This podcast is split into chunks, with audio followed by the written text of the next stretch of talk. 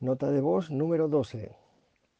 Eh, clasificación ACVIN de la enfermedad mitral y los diferentes estadios. La enfermedad mitral, según la clasificación ACVIN, tiene cuatro estadios. Los A y B hacen referencia a pacientes asintomáticos y C y D a pacientes con síntomas.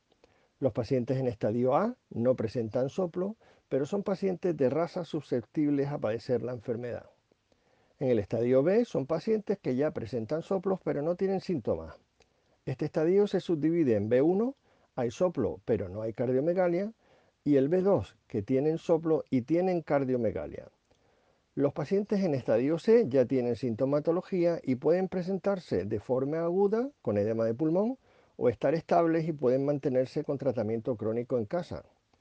Por último, el estadio D son pacientes con la enfermedad muy avanzada y refractarios al tratamiento y de nuevo pueden presentarse de forma aguda y requerir hospitalización o estables y continuar con el tratamiento en casa.